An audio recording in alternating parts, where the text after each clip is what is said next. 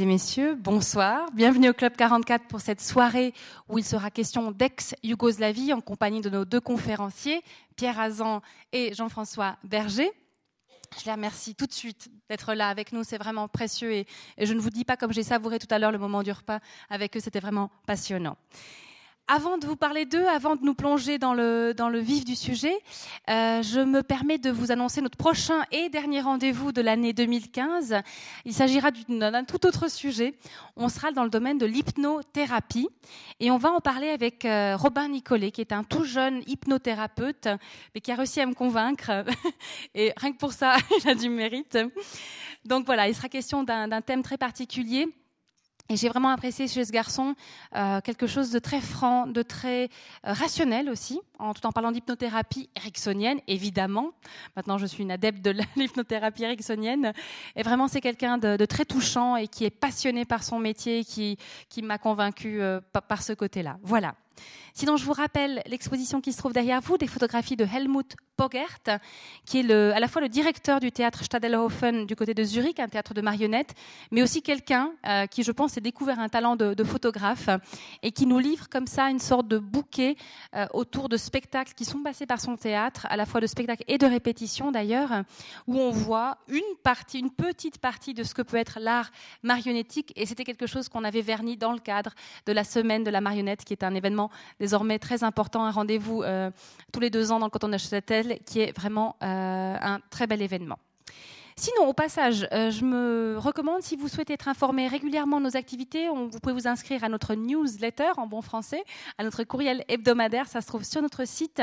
Et comme on a perdu quelques petites adresses en, en route, si vous ne receviez plus ces derniers temps des petits messages, n'hésitez pas à vous réinscrire. On a eu un petit souci informatique, comme on dit euh, habituellement. Voilà. Sinon, je remercie la librairie Payot euh, d'être là ce soir avec des ouvrages aussi bien de Jean-François Berger que de Pierre Azan. Donc n'hésitez pas. Et puis bien sûr, encore une fois, merci à nos conférenciers. Alors, je me permets de vous les présenter euh, brièvement. De Jean-François Berger, je rappellerai qu'il est né à Genève, qu'il a été délégué euh, du Comité international de la Croix-Rouge durant 30 ans, une grande partie d'ailleurs dans les Balkans. Euh, qu'il est historien de formation, scénariste de films documentaires, peintre, commissaire d'exposition, auteur de plusieurs livres et articles de presse sur des thèmes liés à l'ex-Yougoslavie. Parmi ses derniers ouvrages, Balkanoia, mais euh, précédemment, il a signé l'action du CICR en Indochine, la diplomatie humanitaire du CSR dans le conflit en Croatie, dans l'ombre de Tito, qui est d'ailleurs parmi les titres euh, à disposition, entretien avec le général Vladimir Velebit, éclat de mémoire, souvenir d'employés du CICR en ex-Yougoslavie de 91 à 2001. Et puis, il a été également le coordinateur de l'ouvrage collectif Hard Choices, que vous trouvez ici en français, des choix difficiles, publié chez Gallimard. Voilà pour la présentation express de Jean-François Berger me vient maintenant le, plaisir de présenter Pierre Azan également. Donc après avoir été correspondant diplomatique et grand reporter pour Libération, d'ailleurs à l'époque il avait connu Alexandre Adler dont on a parlé tout à l'heure au repas avec beaucoup de plaisir, mais aussi euh, Le Temps. Et euh, pour, euh, il s'est spécialisé sur les questions de justice dans les sociétés divisées. Il a été chercheur à la faculté de droit de Harvard et a collaboré avec les Nations Unies lui aussi auteur de plusieurs ouvrages sur la justice pénale internationale, dont Juger la guerre, juger l'histoire, La justice face à la guerre, La paix contre la justice.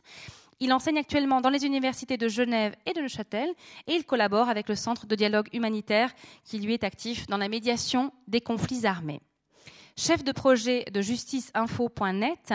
Il travaille sur les questions de justice avec la Fondation Hirondelle et je vous rappelle qu'on avait accueilli son directeur Jean-Marie Ether, c'était le 15 octobre dernier. Je vous renvoie à notre médiathèque d'ailleurs.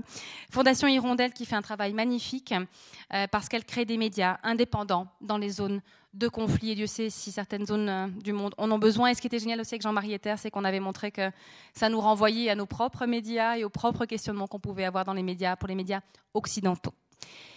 Il sera question ce soir de l'ex-Yougoslavie, à travers notamment des dossiers de, des, des, dessins de, de, presse, mais également de justice internationale et de voir comment, où en est aujourd'hui, où sont, sont aujourd'hui euh, ces pays après justement la division. Je vous remercie encore une fois d'être là et je vous cède la parole en vous souhaitant à tous une excellente soirée.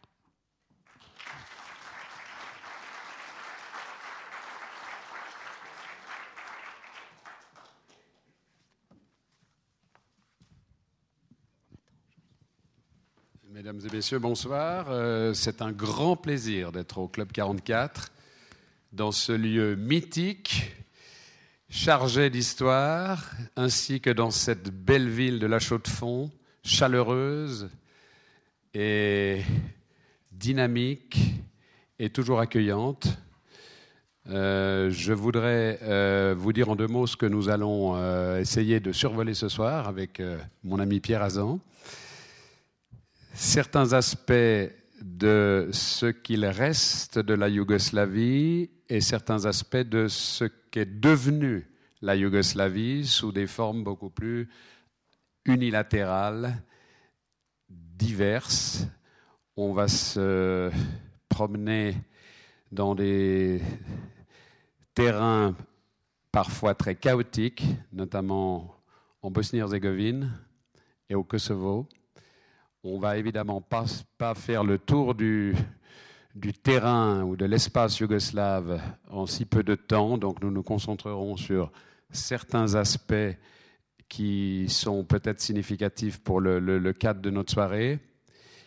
Et pour nous remettre dans le bain, je vous propose que nous passions un petit quart d'heure à visionner des dessins de presse de dessinateurs d'ex-Yougoslavie qui ont été créés par ces dessinateurs, ces artistes yougoslaves qui euh, ont tenté et très souvent réussi au-delà de tout ce qui était possible d'imaginer, un travail de création sur ce qui se passait au moment de la désintégration de leur pays.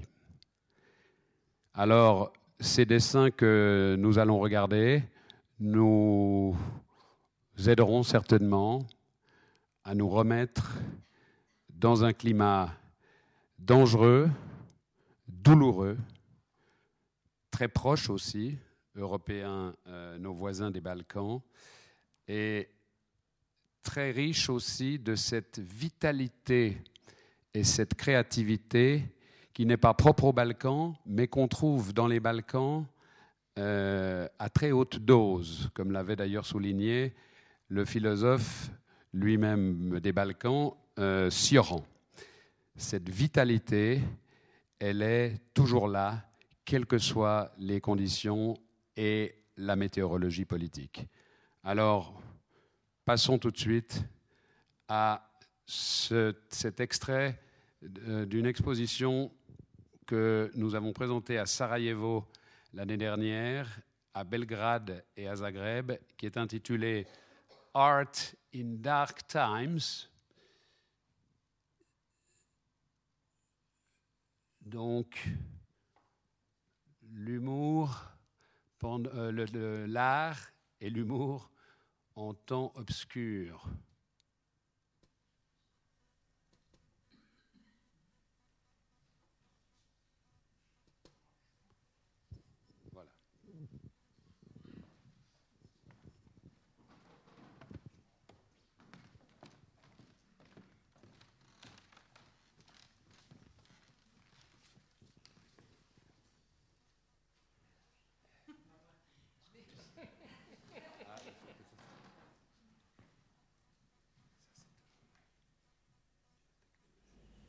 L'humour en temps de guerre peut être une redoutable arme de survie.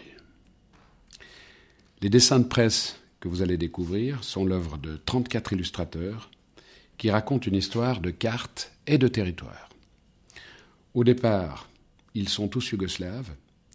À l'arrivée, ces dessinateurs se retrouvent bosniens, croates, serbes.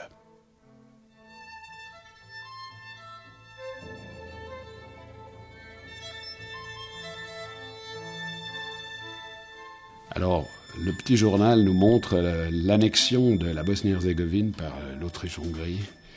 On ne peut pas échapper quand même à ce rappel historique. Euh, les Balkans, c'est un territoire, c'est une carte qui est déchirée par les empires voisins. La carte, le territoire, voilà, on a, on a tout ça sur le même dessin. Ça fait mouche avec les Ottomans, les Russes, les Habsbourg.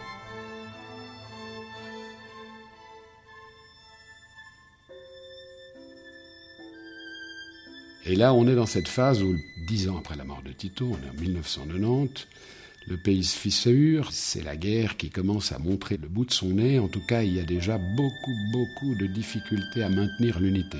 Regardez bien ce dessin, regardez la forme des clous. Euh, quelqu'un à Sarajevo m'a dit euh, ah, celui à gauche, là, ça pourrait être la Slovénie. Euh, le Monténégro, il est peut-être avant-dernier à droite. enfin, tout ça est un peu bancal. Tito est en train de s'effondrer.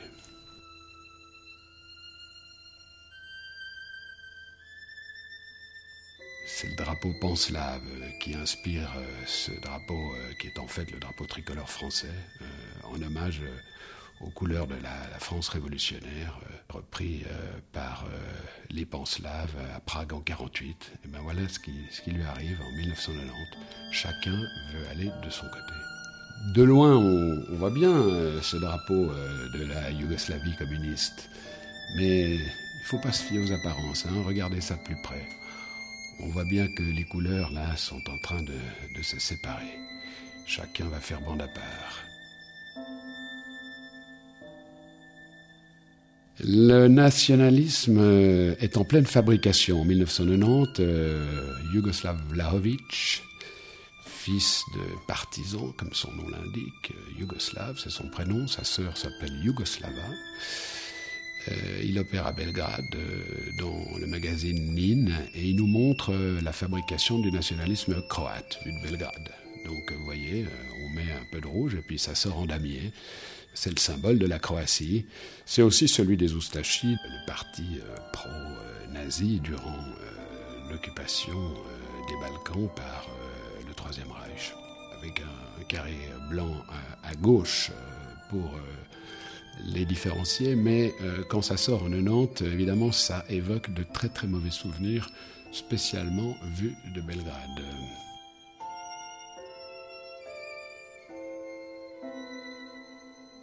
Alors là, on est dans la, dans la continuité du nationalisme. Là, c'est le nationalisme serbe, en pleine fabrication également. Euh, même moment, euh, c'est vu de Zagreb par le dessinateur Pouin dans Večernji List. Le CCC, c'est Saros Logas Serbinas Pasava. Seule l'unité sauve les Serbes. Et puis vous voyez, le personnage euh, a toutes les caractéristiques euh, du Serbe un petit peu primitif. Et là, les choses euh, commencent à se préciser. On voit bien que le territoire s'arme de gauche à droite la Slovénie, euh, la Croatie, euh, la Bosnie-Herzégovine, et puis la Serbie, et puis en bas euh, le Monténégro et la Macédoine, vus par Vlahovic, qui fait également des fours de disques de, de rock'n'roll excellentes. C'est un personnage qui exerce toujours aujourd'hui dans le magazine Nin, qui appartient d'ailleurs au groupe Ringier. Alors, observez bien euh, les plus proches du tronc. Hein. Alors, à gauche, euh, vous avez euh, Tudjman avec les lunettes, et puis à droite, son complice, Slobodan Milosevic. On voit bien qu'eux sont quand même très actifs là, dans le travail de destruction. Izetbekovic derrière euh, Milosevic est un peu plus discret, euh, le monténégrin, Bulatovic euh, en bas à droite également, puis Grigoric, le macédonien, on n'a pas l'air d'y croire vraiment.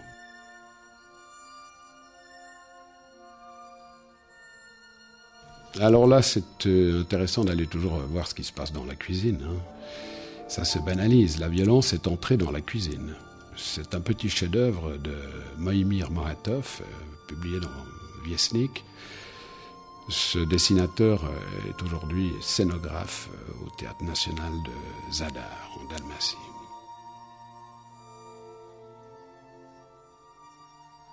Un petit chef-d'œuvre là de Dusan Petricic. Alors on est toujours dans cette euh, rumeur de guerre avec la carte de la Bosnie-Herzégovine. Zone d'incertitude les trois pêcheurs que vous voyez là, euh, ben, il y en a deux qui viennent de l'extérieur. Euh, celui de droite, euh, il vient de Serbie. Celui de gauche, il vient de Croatie. C'est les grands voisins. Et puis celui qui patauge là dans la gadoue, c'est le bosniaque. lui, il est déjà plus empêtré. Il est chez lui, mais il y a un voisinage qui commence à devenir un tout petit peu envahissant. Alors ce dessin de Corax, Corax c'est un grand dessinateur de Belgrade, toujours en activité, qui est surnommé le Daumier serbe. Daumier s'étant euh, intéressé beaucoup euh, à Napoléon, le petit. Et euh, vous avez sur ce dessin quelqu'un qui voudrait bien être calife à la place du calife. À droite, vous voyez Slobodan Milosevic. Puis à gauche, c'est Tito, le grand maréchal Tito, voilà, le vrai calife. Et là, vous avez celui qui voudrait bien être calife à la place du calife. Il aimerait qu'on lui fasse une tronche à la hauteur de celui auquel il entend succéder.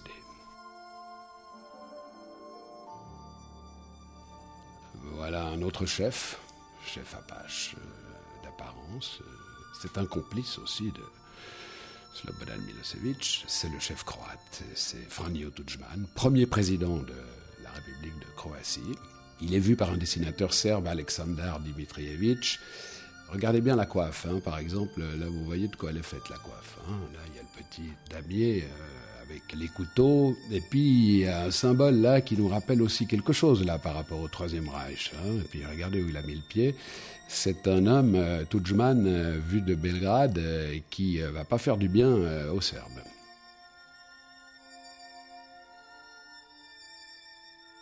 Alors celui-là, je n'hésite pas à le qualifier de fantastique. On est dans l'anticipation pure ce dessin de Corax, qui est daté de 1991, est déjà très très en avance sur l'histoire. Il annonce en fait le tribunal pénal international. Il a fait une transposition de Milosevic et de Tudjman, regardez-les bien, sur le banc des accusés, euh, sur la fameuse image de Nuremberg. Et il les a mis dans le box. La guerre est en train de commencer, c'est les premiers soubresauts. Et lui dit ces deux personnages, Milosevic et Tudjman sont les plus responsables du démantèlement de la Yougoslavie. Et il le répétera à qui veut l'entendre jusqu'à aujourd'hui, car il continue à croquer les politiques dans le journal de Danas Belgrade. Toujours le même dessinateur, Korax. Alors, euh, ça vous rappelle peut-être quelqu'un, euh, ce personnage, c'est Radovan Karadzic. Korax l'a repéré comme une espèce de pyromane. Radovan Karadzic, c'est un psychiatre, spécialiste des névroses, poète. Il a été d'ailleurs psychologue du club de football de l'Étoile Rouge à Belgrade. Accusé de crimes de guerre, aujourd'hui il est au TPI, Tribunal pénal international pour la Yougoslavie, à La Haye. Il a été arrêté en 2008 après 13 ans de cavale et son procès n'est pas terminé.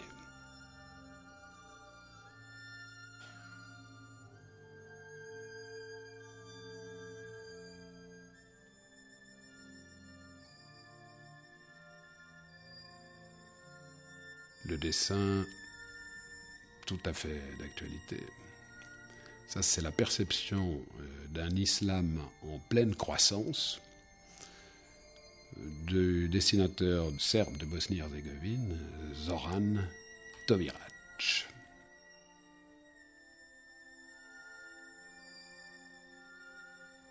Un autre croissant, c'est le pont de Mostar, le vieux pont, Stary Most. Intéressant la flèche. C'est peut-être l'anticipation de la destruction de ce pont qui surviendra une année après ce dessin, euh, bombardé par les forces croates du HVO.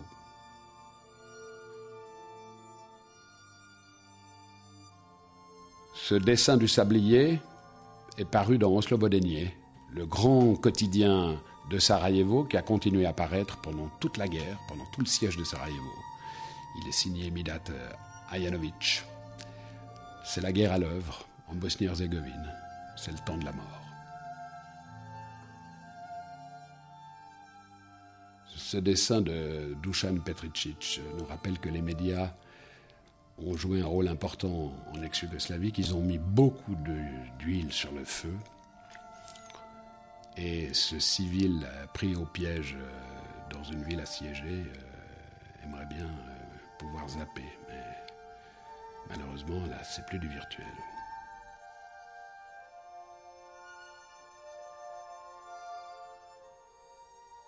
Le siège de Sarajevo. 1425 jours de siège, plus de trois ans et demi de siège. Cette ville a été euh, en grande partie détruite par l'artillerie des Serbes de Bosnie. Le pain que vous voyez là est ce qui fait allusion à des premiers carnages devant la boulangerie euh, à Sarajevo. C'est aussi l'image d'une ONU qui donne au compte-gouttes euh, un peu d'aide humanitaire. Vous voyez l'image de l'ONU euh, est extrêmement viciée par le regard de Fazlic, qui connaît le siège de Sarajevo pour l'avoir vécu. les populations déplacées en ex-Yougoslavie, comme dans tous les conflits, c'est euh, le quotidien d'une grande partie des civils. Comme disait Claire Tréant dans Le Monde, il n'y a pas de frontière ethnique au malheur.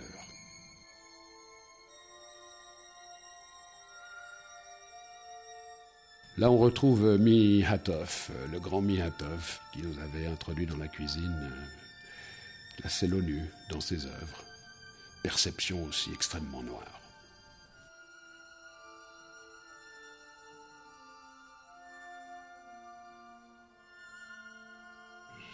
Dans ce dessin de Reisinger, grand dessinateur euh, de Zagreb, on voit une ONU qui cafouille. Euh, l'homme au sommet du pylône, c'est Boutros, Boutros Ghali, secrétaire général de l'ONU. Euh, et puis ceux qui sont à droite et à gauche en bas, c'est l'OTAN et l'ONU qui semble quand même un petit peu empêtré dans tout ça.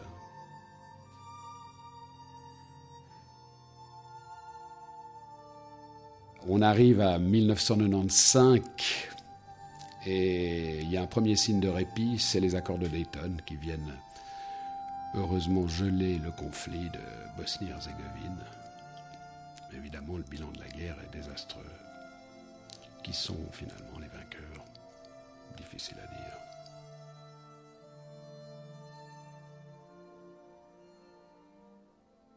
c'est pas vraiment encore la paix, parce que, à peine éteint en Bosnie-Herzégovine, le conflit va se propager au sud, notamment en Serbie, avec la question du Kosovo, qui bout depuis longtemps. Et puis la Macédoine est loin d'être stable.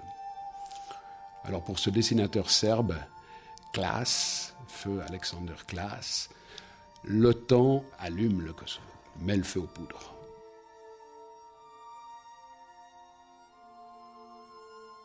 Ce dessin publié dans Coaditore, journal de Pristina, par Yeton Mikulovci, nous montre qu'en 1997, le Kosovo est encore entre deux eaux et que beaucoup de choses vont se jouer petit à petit dans la violence.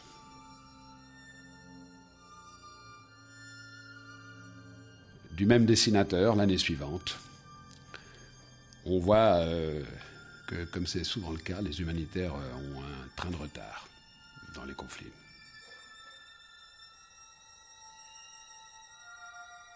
Ce dessin de Belgrade, Vlahovic, on voit la pression du gouvernement américain à l'œuvre. L'OTAN est en train de préparer son intervention et va frapper avec ses avions la Serbie.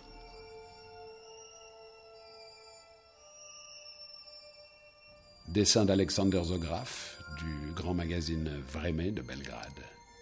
C'est le temps des bombes intelligentes, les smart bombs, comme disait le porte-parole de l'OTAN. Des bombes euh, inoffensives pour les civils, bien sûr. Euh, les gens les accueillent à bras ouverts. On est en été 2001. La paix revient dans un pays qui a perdu son nom et qui a éclaté en une demi-douzaine d'États indépendants. De l'enfer où il a atterri, Tudjman, le président croate, peut suivre le procès de son vieux complice serbe, Slobodan Milosevic, qui affronte les juges au tribunal pénal international de La Haye. Un procès durant lequel il mourra quelques années plus tard.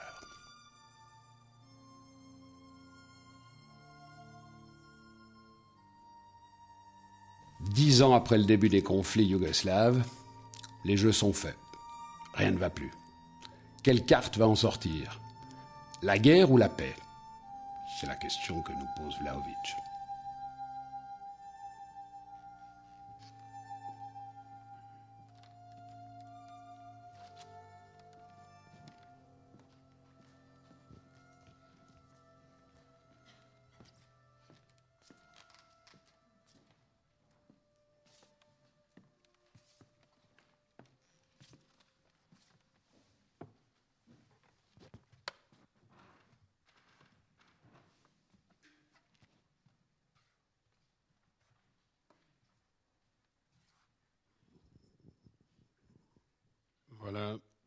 Merci à Jean Leclerc qui a contribué à ce montage.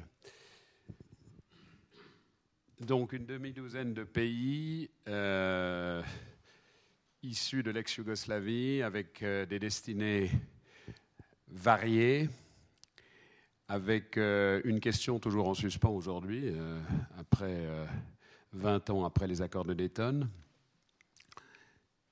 Quelle quelles perspectives, euh, quelles, attentes Les attentes sont nombreuses. Quelles réalisations en cours Quels euh, résultats Quel impact Beaucoup de questions en suspens.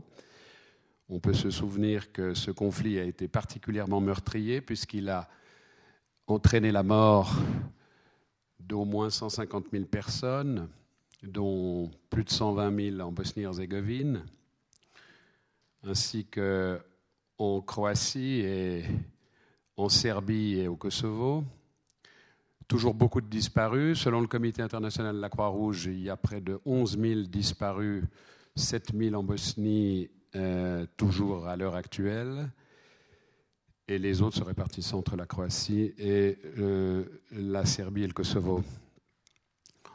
Voilà, je vais passer la parole à Pierre Azan pour euh, entrer euh, dans le concret et euh, remonter un peu le, cours des événements.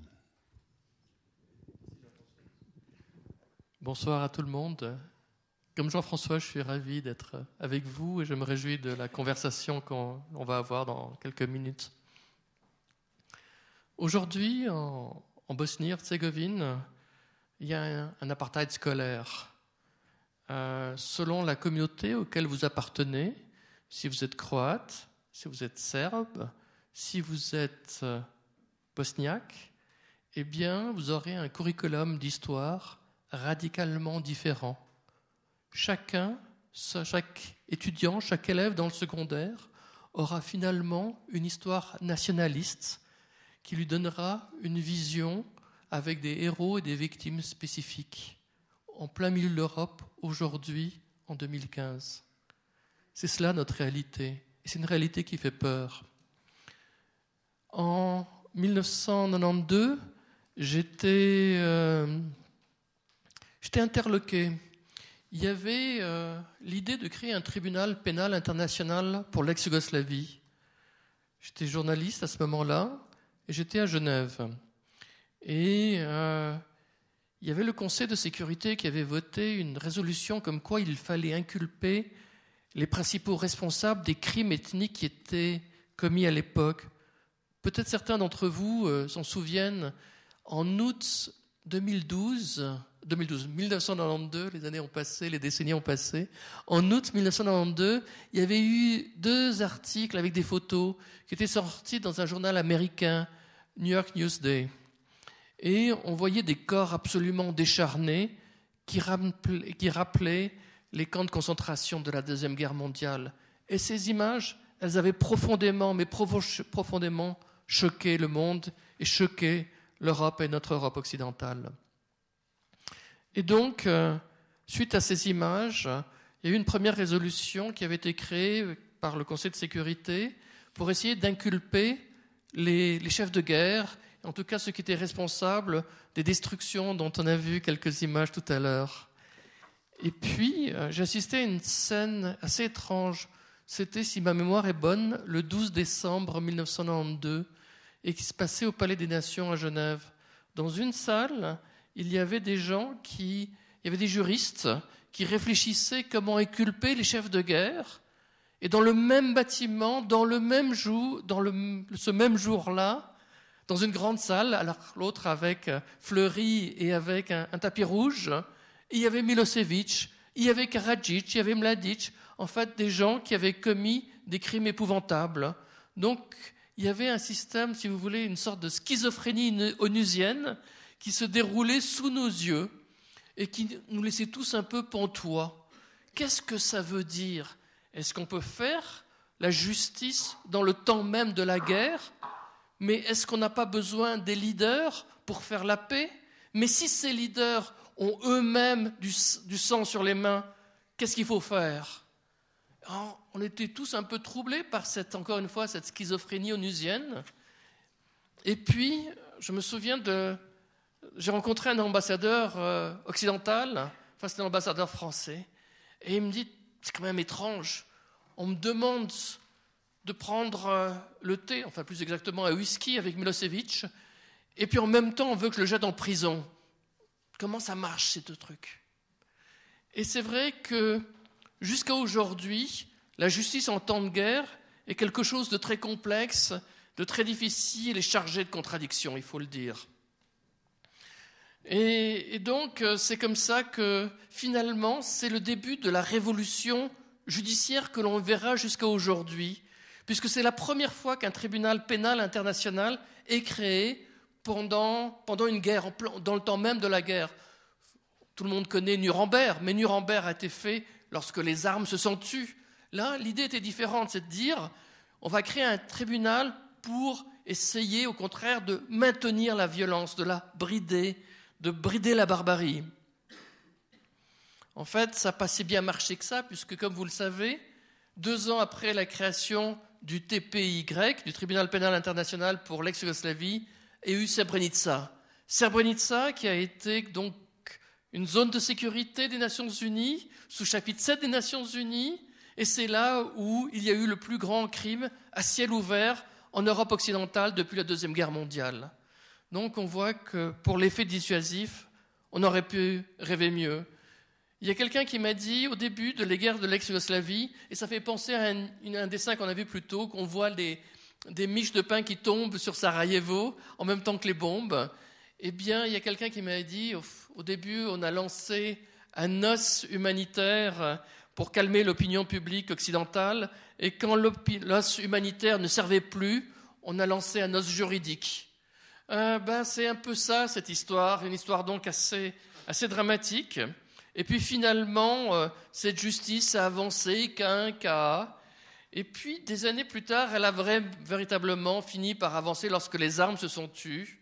Et puis, il y a eu un certain nombre d'arrestations, y compris au niveau, on en reviendra peut-être. Des années plus tard, j'ai rencontré Roland Dumas. Roland Dumas était ministre des Affaires étrangères de la France, et c'est lui qui a porté jusque au Conseil de sécurité la résolution, ce qui allait devenir la résolution 808 et 827, celles qui ont, qui ont établi le premier tribunal international, donc celui pour l'ex-Yougoslavie. Puis j'y vais avec une incroyable naïveté. À l'époque, j'avais suivi, j'avais été en Bosnie, dans les autres républiques, dans tout ça. Mais je me disais, voilà, cet homme-là, je lui ai dit, vous, vous êtes à l'origine finalement de la révolution juridique des années 90 qui a changé même la conception de la souveraineté, qui a modifié les relations internationales en profondeur. Vous avez créé le TPY en 93, 94, génocide au Rwanda, création du tribunal international pour le Rwanda, 1998, Cour pénale internationale. Donc finalement, le vieux principe de la non-ingérence dans les affaires intérieures d'un État est en train de s'écrouler et vous êtes responsable de cela.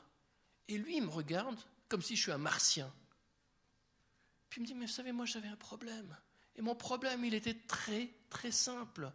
J'étais accusé par l'opinion publique, par beaucoup de médias, avec Mitterrand, mon président, d'être complice des crimes bosno-serbes.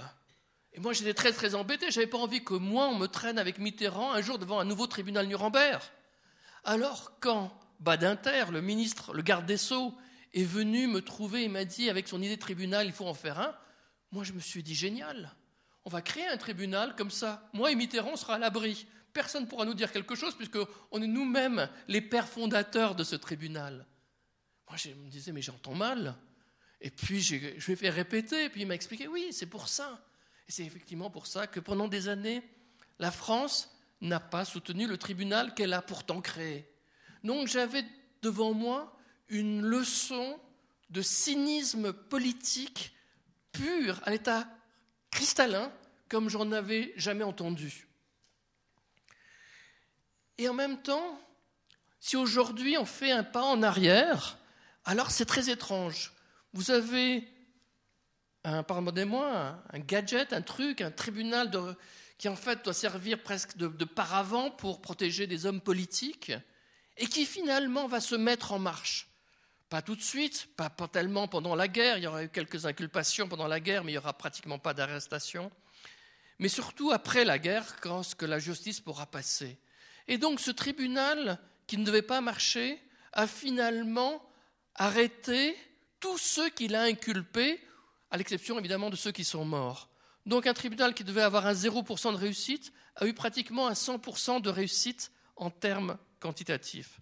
Après, il faudrait rentrer beaucoup plus loin dans le détail des sentences et dans le détail de la nature des verdicts, ce qui est une autre discussion plus, sans doute plus complexe et qui demanderait beaucoup de développement. Mais simplement, le point essentiel que je voulais souligner ici, c'est que les hommes politiques, à un certain moment, pour des intérêts parfois formidablement cyniques, prennent des décisions, et puis l'environnement change, le monde change, et tout à coup, la bête qu'ils ont créée, qu'ils pensaient contrôler, leur échappe.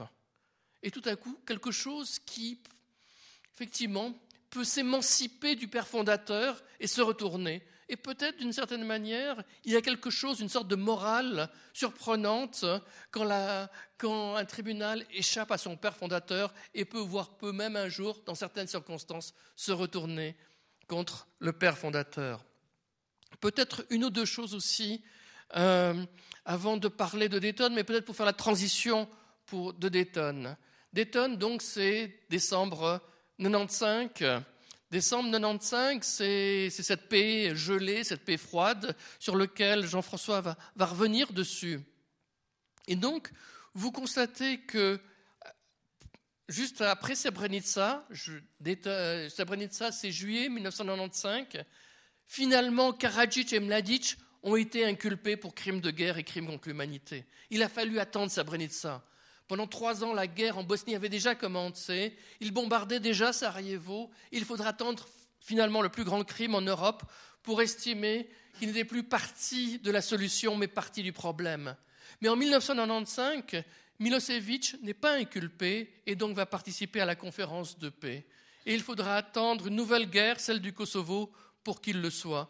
Donc on voit bien cette articulation formidablement difficile entre une volonté d'arriver dans un processus de justice et en même temps la nécessité, certains diraient la réelle politique, d'avancer vers aussi un processus de paix et parfois avec des gens fort peu recommandables. Alors je rebondis sur euh, la schizophrénie. Euh, en tant que délégué du CCR, euh, avec plusieurs de mes collègues, nous avons assisté euh, très souvent à cette espèce de grand poker, partie de poker sur, qui se faisait avec des vies humaines. En fait, il s'agissait d'échanger des prisonniers en cours d'hostilité, ce qui est assez rare. Je dirais que c'est une spécialité dont on n'avait pas connaissance, en tout cas ma génération de délégués, avec une telle intensité. Et là, de nouveau, euh, on va dire, euh, on va mettre ça sur euh, la culture balkanique. Il y a quelque chose d'absolument phénoménal dans la volonté de résoudre et en même temps de compliquer. Il y a toujours une zone de, une couche de complications supplémentaires qui s'ajoute au moment où on a l'impression que les choses vont enfin pouvoir se simplifier. Eh bien, avec les prisonniers, c'était régulièrement le cas. Beaucoup de beaucoup d'échanges de prisonniers, beaucoup de libérations se sont faites en, cours d'hostilité, parfois dans des conditions absolument invraisemblables. Euh, juste pour mémoire, alors j'ai pas vraiment euh, un très grand écran là, mais enfin, juste pour vous rappeler ce moment euh, que décrivait Pierre à Dayton. Donc, le président Tuchman en bas à droite qui signe, c'est les trois présidents qui signent les accords de Dayton. Avec le président Alija Izetbegovic au milieu et puis Slobodan Milosevic en haut à gauche. Qu'est-ce qu'il reste de tout ça?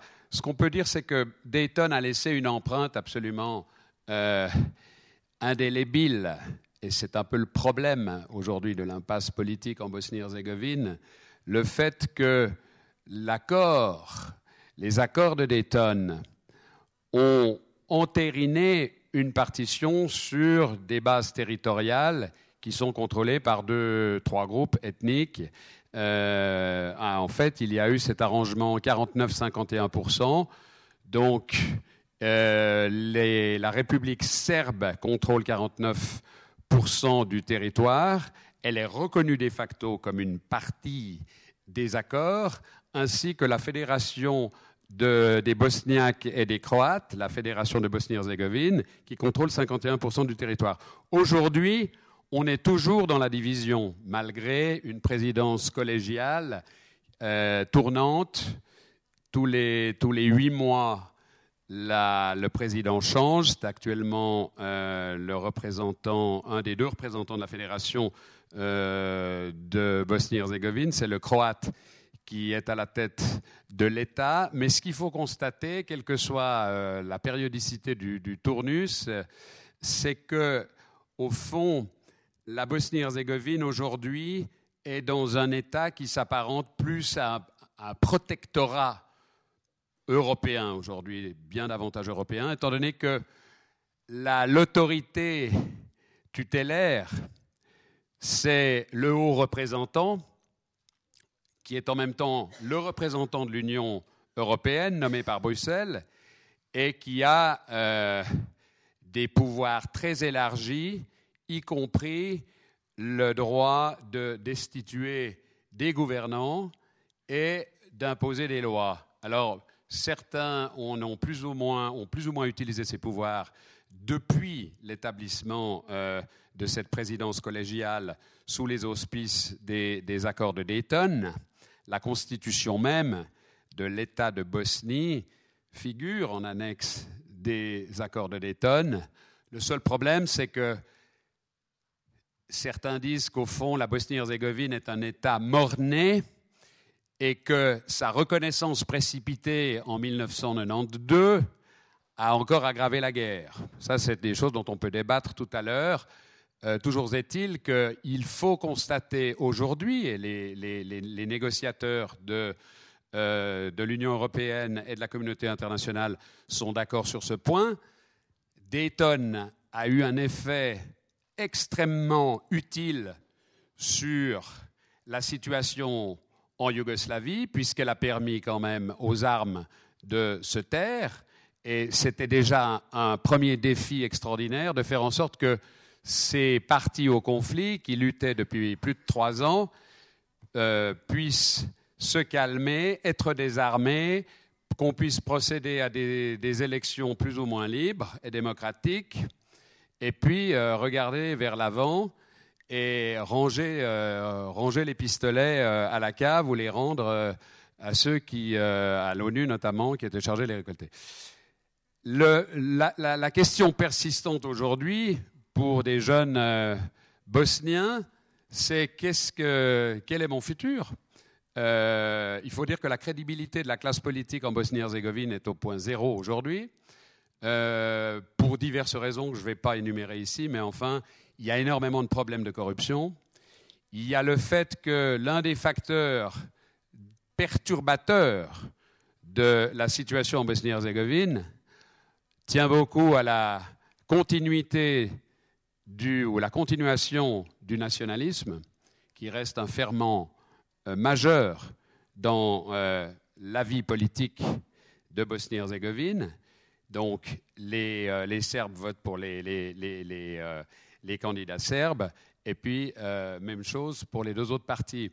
Et même s'il y a des gens qui essayent d'établir des passerelles et de construire quelque chose qui pourrait ressembler à un début d'État, mais finalement aujourd'hui, quand vous allez en Bosnie-Herzégovine, je pense que certains d'entre vous euh, connaissent ce terrain, euh, et il y a beaucoup de documents aussi qui paraissent à ce sujet, on voit bien que la désunion est toujours un élément malheureusement dominateur de la, de la question. Cela dit, ça renvoie aussi à la viabilité euh, initiale de la Bosnie-Herzégovine en 1992, à partir du moment où la Yougoslavie était en train de euh, se dissoudre et d'être fragmentée en entités diverses. Celle qu'on appelait la petite Yougoslavie, la Bosnie-Herzégovine, allait-elle pouvoir maintenir l'unité alors que son modèle, version géante, était en train euh, de se fragmenter? Donc là, vous voyez la, complexité euh, de l'affaire bosniaque et bosnienne, dit-on. Euh, elle entraîne aussi euh, des problèmes économiques majeurs qui entraînent aussi beaucoup d'exil, beaucoup de migration de la part de, jeunes gens qui souhaitent trouver du travail ailleurs, parce que le taux de chômage est malheureusement le plus haut d'Europe aujourd'hui en Bosnie-Herzégovine. Euh, selon les, données nationales qui sont très difficiles à recueillir, et c'est aussi euh, l'un des symptômes du problème de la Bosnie, c'est que les données ne sont pas centralisées. Alors vous avez des chiffres qui varient entre 30 et 50% de chômage. Euh, figurez-vous qu'il n'y a pas de jour fixé pour la fête nationale en Bosnie-Herzégovine. Voilà qui résume peut-être la quadrature du cercle bosniaque ou bosnien à, l'échelle politique. Et euh, on ne peut pas s'étonner non plus du fait que certains de ces jeunes, dans un état poreux et qui euh, ne marquent pas véritablement, malgré les attentes, celle de rejoindre l'Europe, très certainement, l'Union européenne, mais ils sont encore même pas en salle d'attente euh, parce qu'ils n'ont pas encore suffisamment disons, de garanties qui puissent permettre un dialogue structuré avec euh, Bruxelles, on peut aussi euh, constater que certains d'entre eux vont se retrouver, si ce n'est pas déjà fait, en Syrie pour euh, aller donner un peu de sens, ou que sais-je, à leur pauvre destin plombé, pratiquement programmé par euh, cette, complication qui s'appelle aujourd'hui la Bosnie-Herzégovine et qui est un État presque introuvable. Alors évidemment, euh, il y a euh, des éléments dont on parlera tout à l'heure qui sont des éléments positifs sur lesquels nous reviendrons parce que le tableau n'est pas complètement noir non plus, mais je pense qu'il est bon de passer par ce genre de constat pour savoir où on se trouve aujourd'hui.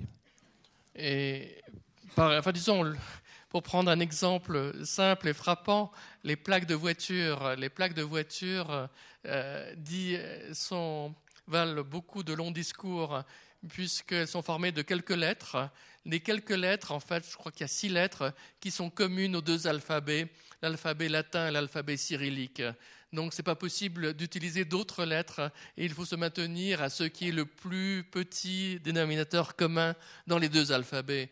Donc on est face à un système politique qui est complètement bloqué, face à des visions de l'histoire qui sont diamétralement opposées, alors que l'objectif du tribunal était de créer un narratif auquel tout le monde pourrait souscrire. Alors peut-être que ça arrivera un jour, mais visiblement le chemin est long et on n'en prend pas forcément la, direction aujourd'hui.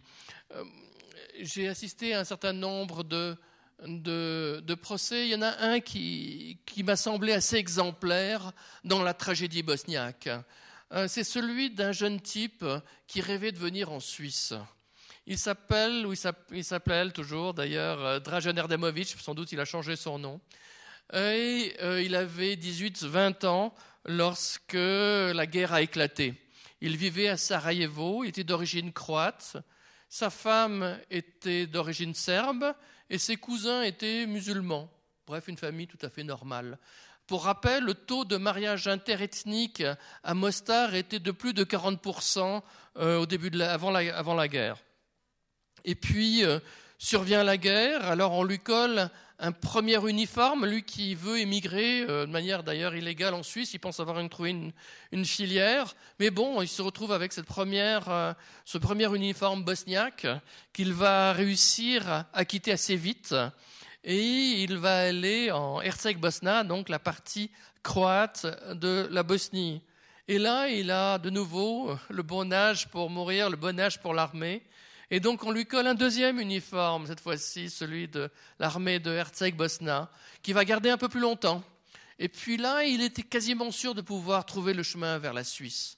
Et donc, il part avec sa femme enceinte et il passe par la Republika Srpska.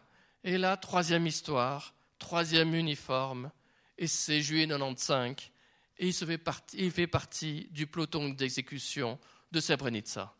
Et durant cette journée, avec euh, huit ou neuf autres personnes, il va tuer un millier de personnes et il sera euh, consumé par, euh, par les remords et euh, il témoignera au, tribunal pénal international pour l'ex-Yougoslavie.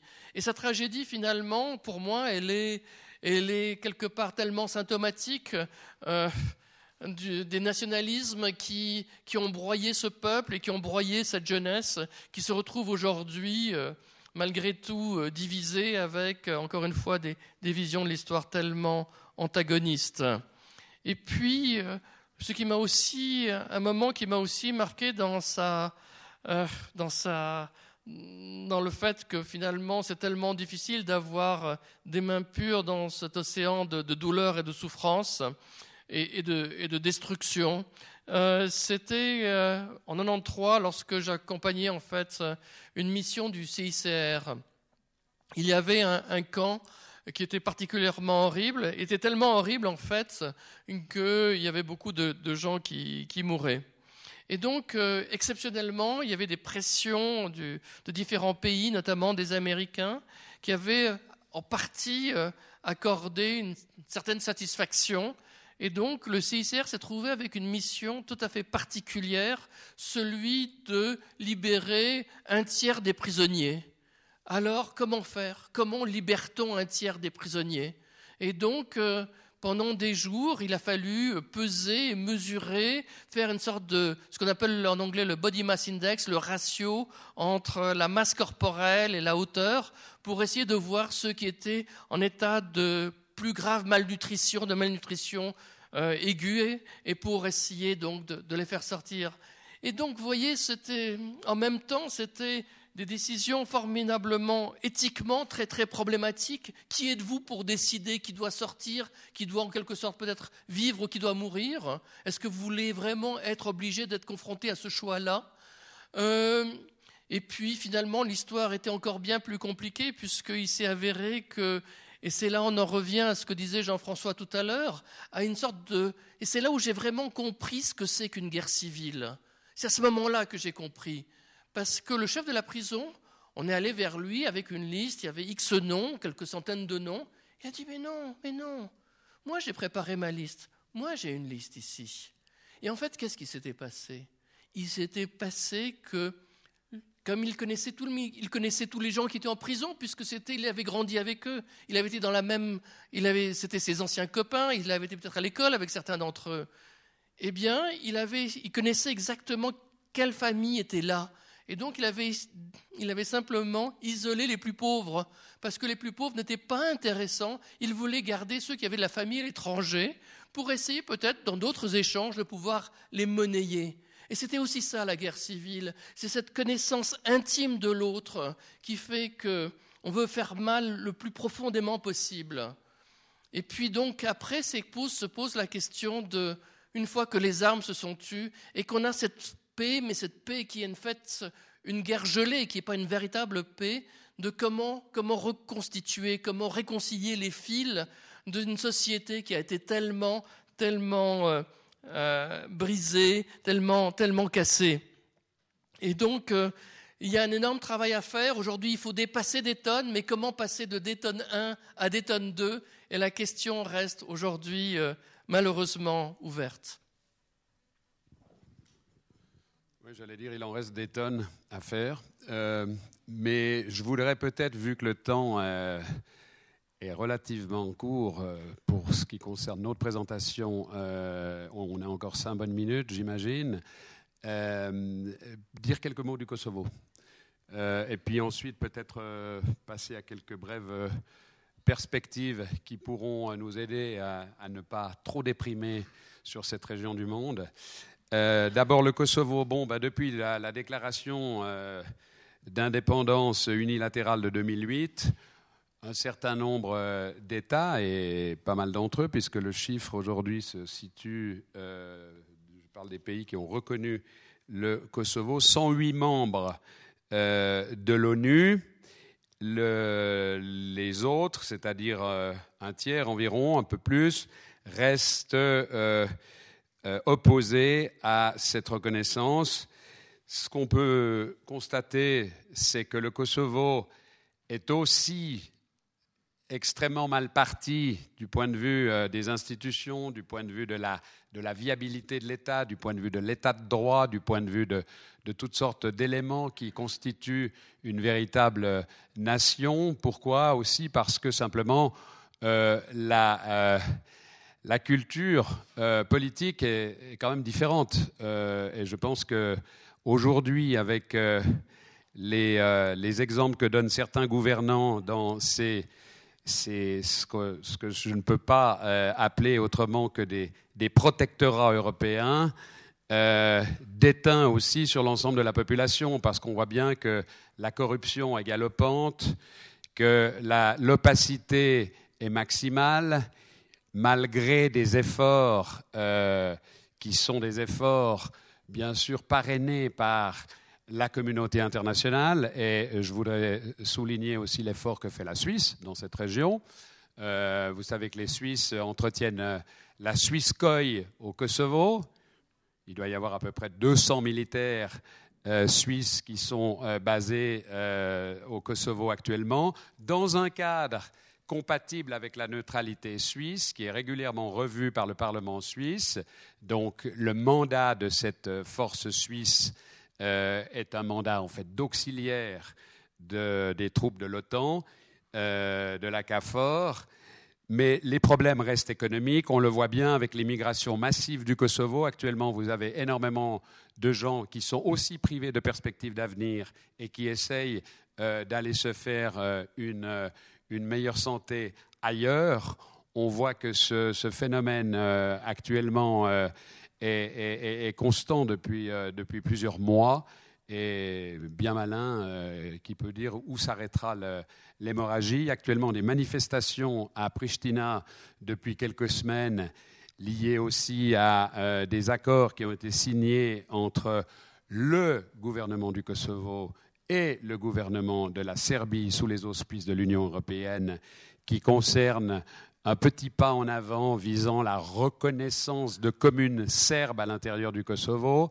Une partie de l'opposition euh, du Kosovo estime qu'il s'agit là euh, d'un risque de partition du territoire. On en revient à la question du territoire. Euh, et évidemment, tout ça dénote d'une très grande fébrilité politique, mais surtout économique, parce que la viabilité économique du, Kosovo repose en grande partie sur euh, la diaspora euh, qui euh, peut colmater, disons, les insuffisances locales. Cela dit, je voudrais vous donner un élément réjouissant J'étais il y a quelques dizaines de jours à, Skopje, en Macédoine, un autre patient dans la salle d'attente des Balkans, en, assez mal en point également, mais on ne va pas en parler ce soir. Euh, la Macédoine, où se réunissait un groupe d'historiens, et ça répond à la question soulevée par Pierre Azan tout à l'heure sur l'éducation.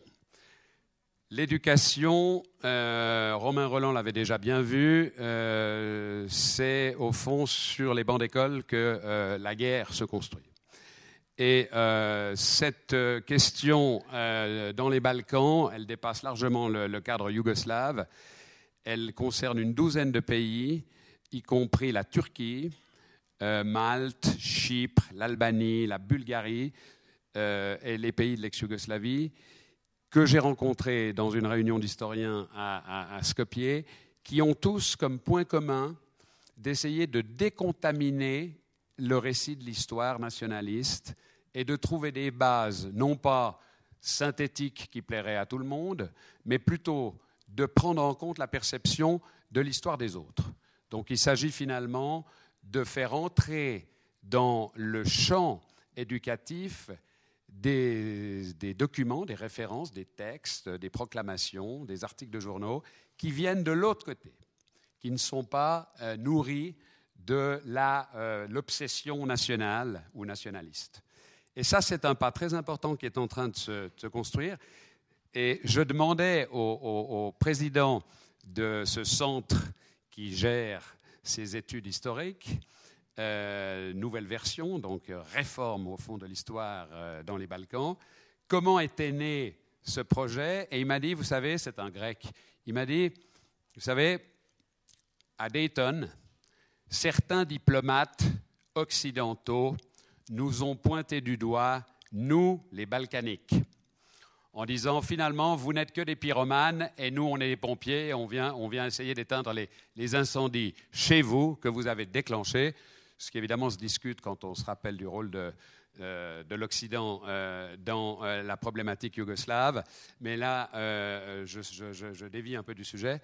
Et il m'a dit, oui, nous, on a été piqués au vif par cette perception exprimée à Dayton et nous avons décidé de construire un projet qui prendrait en compte les points de vue de toutes les parties des Balkans parce qu'on est bien conscient qu'on peut trouver toutes sortes de solutions humanitaires, de développement, d'assistance technique et de tout ce qu'on veut, mais que finalement, euh, le cœur du problème, un des cœurs du problème en tout cas, c'est l'éducation et il a lancé ce projet visant à euh, recueillir une histoire plus large. Je pense que c'est en soi une manière de répondre à euh, la violence qui euh, reste sournoise, Dieu merci, parce que les armes se sont tues aujourd'hui dans les Balkans, mais qui permet de faire des ponts avec ses voisins de même que la culture,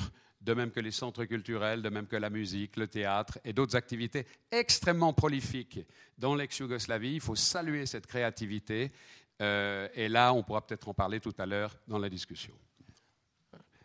Peut-être juste avant d'ouvrir la, discussion, euh, un mot sur, euh, pour compléter ce qu'a dit euh, Jean-François, il y a effectivement un certain nombre d'initiatives de la société civile dans les différents pays qui sont véritablement porteurs d'espoir, y compris l'idée, par exemple, de, de créer une commission vérité régionale, ce qui n'a jamais été fait. Donc on voit que les idées ne manquent pas.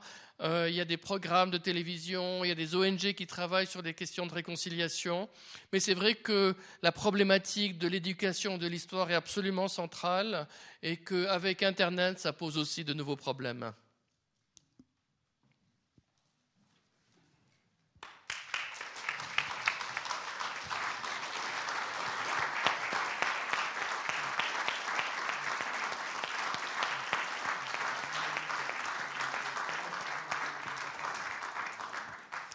Merci beaucoup à Pierre Azan et Jean-François Berger de nous avoir euh, comme ça euh, propulsés dans, cette zone du monde, euh, dans cette zone balkanique, qui est carrément devenue, malheureusement, par la force des choses, l'expression de quelque chose, on a parlé de la poudrière des Balkans, comme s'il y avait une fatalité hein, sur cette région, que ce soit le début de la, Première Guerre mondiale, que ce soit les événements récents, comme s'il était impossible désormais pour ces populations de s'entendre. Mais là, effectivement, il y a toute une série de signes, malgré tout, qui sont encourageants d'initiatives citoyennes aussi, hein, et, du côté de la culture et, du côté des historiens. La parole est à vous. Si vous avez des questions, des remarques, que vous souhaiteriez en savoir plus sur l'un ou l'autre aspect, il vous suffit de demander le micro.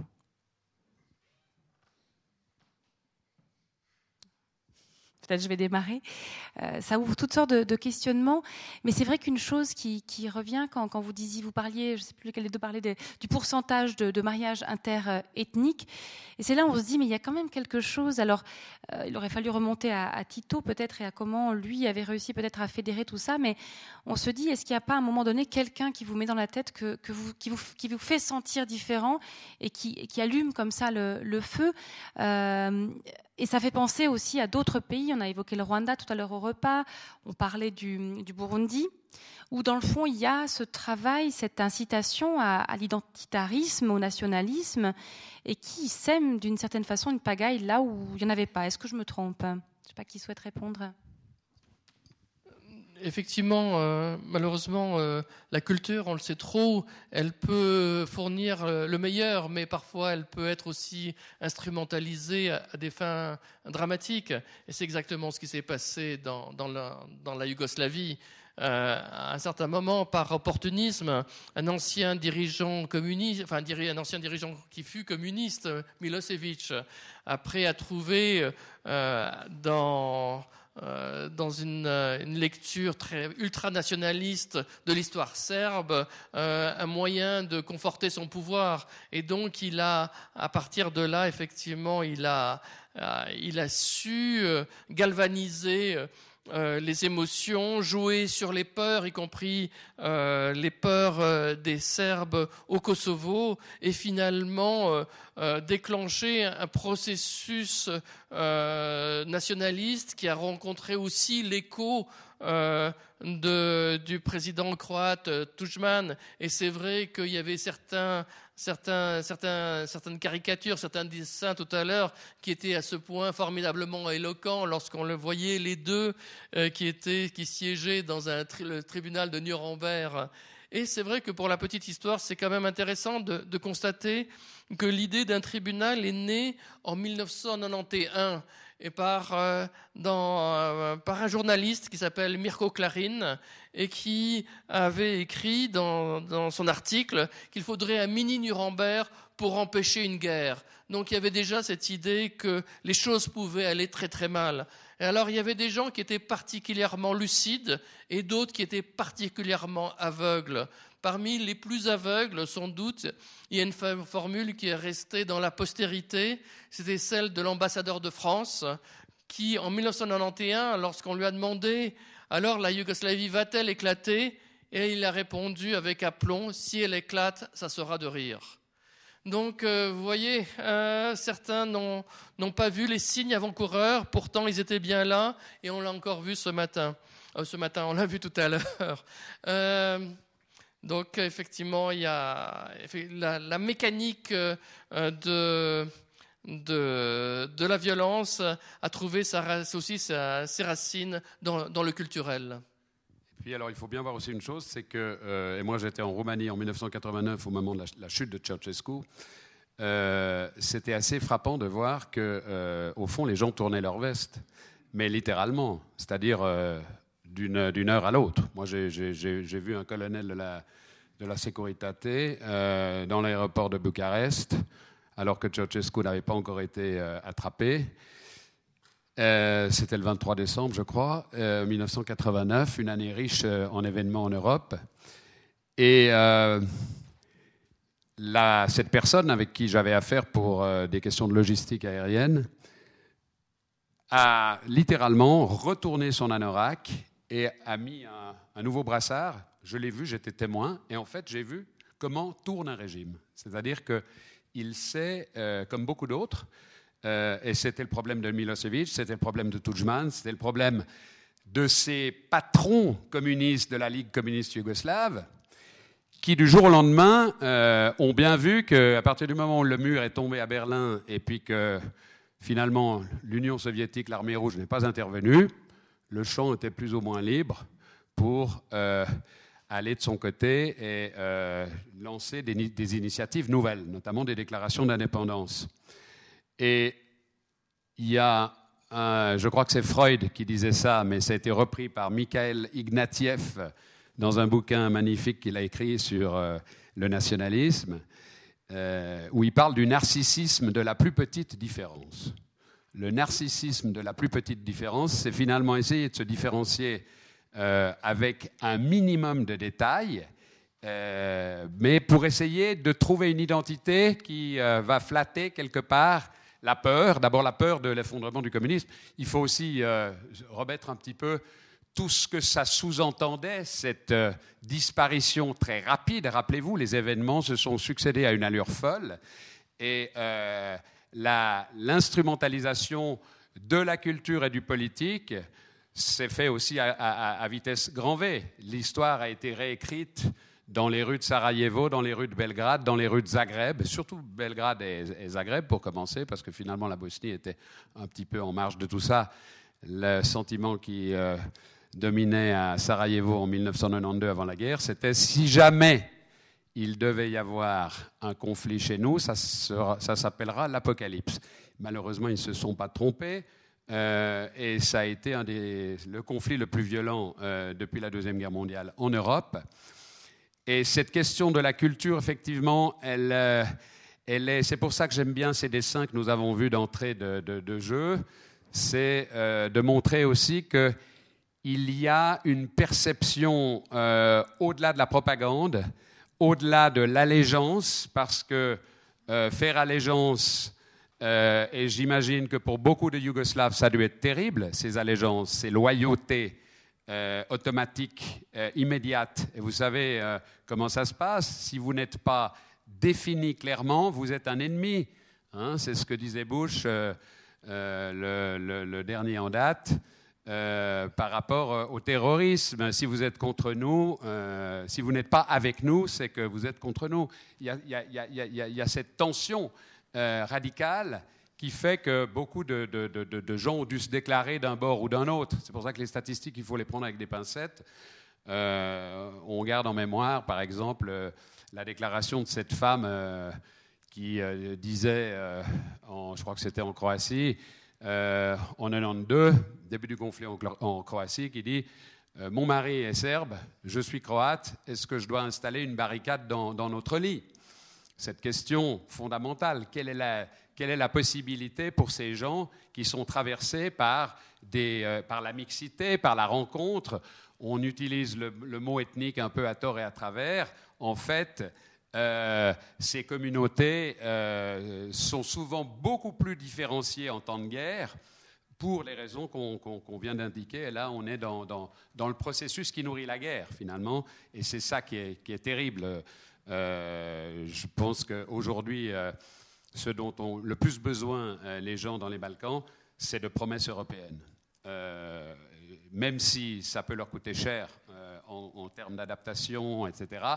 Mais quelque part, avoir un cadre, un nouveau cadre, plus grand que ces entités qui, de toute façon, ont intérêt à se retrouver au niveau du commerce, au niveau euh, de la culture, on le sent bien chez les jeunes, il y en a beaucoup qui ont envie de tourner la page et euh, qui aiment euh, construire des projets avec des voisins en Croatie, en Serbie, en Bosnie. Il y a un grand dynamisme qu'on voit moins bien ici parce que ce n'est pas médiatisé, mais ce que disait Pierre par rapport à la société civile est tout à fait vrai. En tout cas, quand, vous parliez de ces couples partagés, comme ça, surtout en temps de guerre, j'ai le souvenir de familles où effectivement l'un des deux était croate, l'autre serbe, qui, ont, qui sont allés vers la Suisse pour échapper à ce cadre national et pouvoir exister en dehors de cette euh, dualité qui était en train de se, durcir, effectivement. Pierre, vous souhaitiez. Euh, oui, peut-être juste quelque chose qui m'a beaucoup frappé. Après, j'ai pas massablement voyagé et dans d'autres conflits. Et je il y a quelque chose autour de la ville qui me fascine. J'ai l'impression, en, Bosnie, comme par exemple en Afghanistan, finalement, les ultranationalistes, ils détestaient quelque chose. Comme les talibans, ils détestaient quelque chose. Ils détestaient la ville. Parce que la ville, c'est quoi Fondamentalement, la ville, c'est le lieu du mélange. C'est le lieu de l'individu. C'est le lieu de la liberté individuelle, c'est le lieu du métissage, c'est le lieu de la modernité, c'est le lieu du possible, c'est le lieu peut-être du progrès aussi, c'est le lieu pour eux de la, dévergation, comment on dit, la, la détérioration des mœurs, ce n'est pas, pas le bon mot, la dissolution des mœurs, c'est en fait c'est tout ce qu'ils n'aiment pas. Et avec ces idéologies totalitaires, que ce soit l'ultranationalisme de, certains Serbes ou euh, ou de certains talibans, on voit que ce qu'ils venaient, ce qu'ils apportaient, c'est une vision totalitaire, purificatrice, qui était portée, comme d'ailleurs au Cambodge. C'est incroyable. Vous pensez au Cambodge, qu'est-ce qui se passe? La première chose que font les Khmers rouges quand ils conquièrent Phnom Penh, ils vident la ville en 48 heures, y compris les malades, y compris les vieux. Tout le monde, tout le monde doit partir dans les 48 heures, parce que la ville incarne justement cet espace qu'il déteste fondamentalement, c'est-à-dire l'espace de la rencontre possible de l'individu, où l'individu finalement est chez lui. Et ça, c'est inacceptable pour toutes ces idéologies totalitaires. Il y avait une question ici. Oui, c'est plutôt une question euh, concrète. On a appris que le Monténégro avait demandé l'adhésion à l'OTAN et j'aimerais savoir ce que vous en pensez et quelles sont les répercussions ensuite sur les autres pays de l'ex-Yougoslavie? Euh, oui, alors effectivement, c'est tout frais, ça vient de sortir. Euh, et c'est une, une attente d'autres pays. Hein. Le Monténégro n'est de loin pas tout seul sur, sur la liste. Euh, de nouveau euh, euh, ce besoin exprimé d'un cadre protecteur. Alors évidemment, quelle va être la, répercussion par rapport à la Serbie? Je vous rappelle que le Monténégro s'était quand même séparé de la Serbie dans des circonstances, on va dire, un peu de velours, à la Tchécoslovaquie, sans, sans, tirer de coups de feu mais euh, avec euh, beaucoup de tension, d'autant plus que euh, l'identité monténégrine, c'est quelque chose aussi qui fait problème, aussi bien à Podgorica qu'à Belgrade. Donc je dirais que pour le, Monténégro, l'OTAN, c'est évidemment une, nouvelle fenêtre sur l'Occident. Ils ont besoin de relations. Ils ont passé pas mal de contrats avec les Russes ces dernières années. Je crois qu'ils en sont un peu revenus, euh, notamment euh, sur euh, le paysage immobilier qui leur échappe aujourd'hui en grande partie.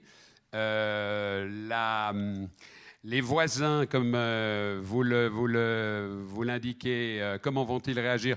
Moi, je ne fais pas de pronostic, surtout par rapport aux Balkans, mais il est clair que c'est une, direction qui va qui va, ouvrir de nouveau euh, des nouvelles questions. Euh, moi, j'en ai pas la, ai pas la réponse. Euh, ce, qui, est, prioritaire pour la plupart de ces pays, à part la Croatie et la Slovénie, qui sont déjà membres, c'est d'entrer dans l'Union européenne. Et le prochain, probablement, en tout cas celui qui est le mieux placé en salle d'attente, c'est la Serbie. Euh, ce qui me frappe, euh, si, on, si, on, élargit le, focus, c'est que l'armée du Monténégro, finalement, elle est résiduelle, elle est marginale, elle compte pratiquement pour rien là-dedans.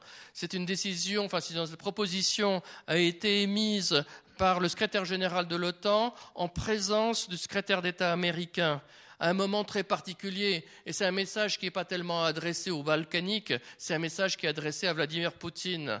Vladimir Poutine qui a qui a fait, euh, qui s'est lancé dans cette aventure, euh, mais sans doute les Américains ont aussi leur part de responsabilité en Ukraine avec l'annexion de, la Crimée. Et puis il y a ce qui s'est passé en Syrie aussi, où finalement l'aviation russe bombarde non seulement un tout petit peu Daesh, mais surtout des groupes qui sont soutenus soit par l'Arabie saoudite, soit par les Occidentaux. Donc c'est une manière de répondre à Poutine à un moment où on est dans une période de pré-guerre froide ou de, nouvelle guerre froide avec les Russes. Et je crois que c'était un signal simplement pour lui dire, euh, voilà, euh, nous aussi on peut répliquer. Alors jusqu'où va alors ça se passe à un moment effectivement d'assez forte tension, puisqu'on a vu ce qui s'est passé il y a quelques jours entre la Turquie, qui est membre de l'OTAN et qui a battu cet avion russe, et les sanctions qui ont été prises immédiatement par Poutine et le refus de Poutine de rencontrer à, Paris Erdogan. Donc on voit bien que tout ça se passe à un moment de, encore de, grande crispation. On voit aussi que Poutine, comme mesure, y compris symbolique, a été jusqu'à euh, édicté euh, une loi mémorielle qui punit euh, aujourd'hui le négationnisme des, des, Turcs à l'égard des Arméniens. Donc on voit que soudainement l'histoire, encore une fois, le rôle de la culture, comment la culture, la mémoire peut être instrumentalisée à des fins politiques. Je suis un peu on peut discuter du négationnisme turc et on peut le condamner de la, manière la plus radicale possible, mais il est quand même très surprenant que cette décision survienne il y a quelques jours. J'ajoute que les, États-Unis sont euh, en train de se réveiller effectivement par rapport à leur implantation dans les Balkans. Euh, ils, n'ont d'ailleurs jamais euh, cessé de s'y intéresser. Simplement, ils avaient peut-être d'autres chats à fouetter. Euh, le fait est que le Monténégro, juste à côté du Kosovo, où les États-Unis ont ouvert une, base très très importante à la faveur de euh, l'indépendance, ou en tout cas euh, partielle, du Kosovo, et qui permet aux États-Unis, en tout cas, de rapprocher un certain nombre de leurs pions dans une région stratégique qu'il est d'autant plus aujourd'hui avec la question des migrants.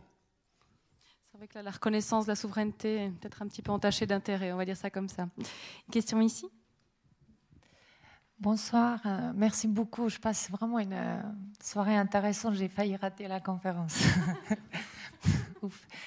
Monsieur Hazan, enfin, une question plutôt pour vous. Euh, je ne connais pas très bien le sujet, j'ai jamais pris connaissance en fait des accords de Dayton. Je suis moi-même aussi de Bosnie et ça me choque à chaque fois que je, suis venue aussi, j'étais à Srebrenica avec ma famille, j'ai trouvé refuge ici en Suisse.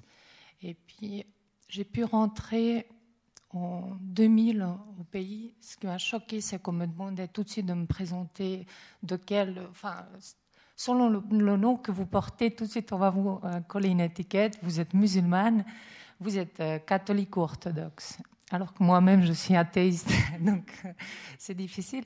Et puis, en fait, beaucoup de gens autour de moi, euh, bah, tout le monde est déjà reconnaissant aux accords de Dayton, parce que c'est vrai que sinon ça, aurait pu encore mal finir.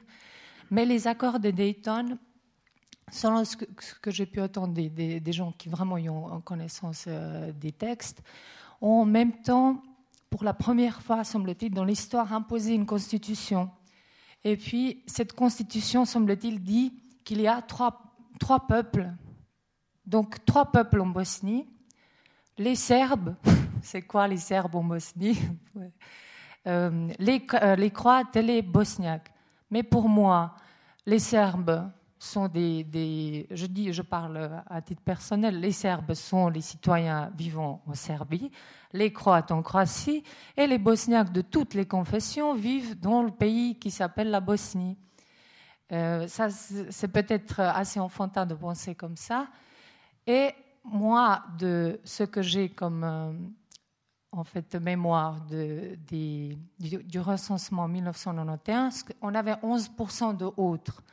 Donc, qu'est-ce qu'on fait des autres Et euh, n'est-ce pas, en fait, cet accord de Dayton, en même temps, il apporte, il a apporté la solution et en même temps la condamnation à perpétuelle.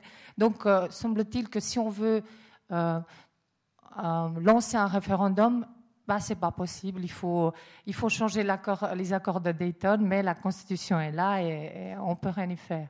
Est-ce que vous, moi, j'ai pas beaucoup de nouvelles depuis une année parce que je suis ici pour le travail et je voyage dans d'autres pays. Mais qu'est-ce qui se passe sur le terrain au niveau politique maintenant? Et puis est-ce qu'on pourrait dépasser ce, cette fatalité, semble-t-il, c'est un non-sens en fait. enfin, connaissant le pays et la grande ouverture du pays de, la Bosnie-Herzégovine. Et juste pour finir, pour moi, je rêve de nouveau parce que je suis une jeune et de l'extérieur. Euh, en fait, euh, je rêve d'une nouvelle grande Yougoslavie qui irait rejoindre l'Europe. Est-ce que c'est possible? Bien, on le, verra. on le verra. Écoutez, non, mais je, suis très sensible à, ce que vous dites et je pense qu'il y a énormément de gens qui éprouvent exactement la même chose que vous.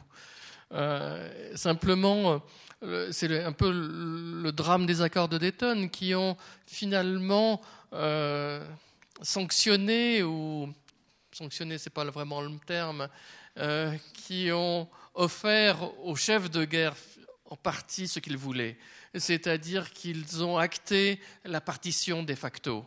Et c'est comme ça qu'on se retrouve avec une Republika Srpska et de l'autre côté avec une fédération qui est elle-même coupée en deux entre la partie croate et la partie bosniaque. Et on a inventé un nouveau terme, c'est le terme bosnien puisqu'il y a les bosniaques qu'on appelait dans le temps les musulmans, et simplement pour mémoire, la constitution, l'ancienne constitution yougoslave, celle du temps de Tito, avait, je sauf erreur, celle des années 70, si ma mémoire est bonne, euh, écrivait le mot musulman comme une nationalité, c'est-à-dire avec un M majuscule, donc faisant une référence à une nationalité et non pas une religion. Euh, aujourd'hui, voilà, les accords de Dayton, comme vous l'avez dit, ont consacré trois peuples. Et alors, e, effectivement, il y a eu un, cas intéressant qui a été porté devant la Cour européenne des droits de l'homme. Il y a eu à la fois euh, un représentant rome et le représentant de la communauté juive, Jacob Finzi, qui ont dit, mais finalement, nous, nous ne sommes pas... Euh, on vit donc soi-disant en démocratie, mais simplement parce que nous n'appartenons pas à un de ces trois peuples, aucun d'entre nous ne pourra jamais postuler à un poste, pas simplement parce qu'on est exclu, c'est pas démocratique. Et la Cour européenne des droits de l'homme leur a donné raison. Mais sur le phénomène de fond, vous, avez raison. Euh, voilà, c'est-à-dire que la guerre a été gelée, mais on n'a pas encore fait la paix. Et donc, on n'a pas trouvé une formule institutionnelle qui permette de satisfaire tout le monde. Et on sera, tant qu'on restera dans cette position-là, eh bien, euh, voilà, on sera, ça, on sera dans une situation institutionnelle d'un système politique complètement crispé qui empêche effectivement même un investissement économique important, puisqu'on est toujours dans un état d'incertitude où chacun guette l'autre. Et c'est ça qui est partie du problème. Par rapport peut-être à, la grande Yougoslavie et le fait que ce soit peut-être la façon de, rentrer plus, je ne veux pas dire facilement, mais dans l'Europe euh, ben Moi, je voudrais juste poursuivre sur ce, que, ce qui vient d'être dit. Euh, malheureusement, euh, c'est l'impasse. par rapport à la question que vous posez, je confirme ce que, Pierre dit, c'est-à-dire qu'il n'y a pas, de, processus de révision des accords de Dayton aujourd'hui.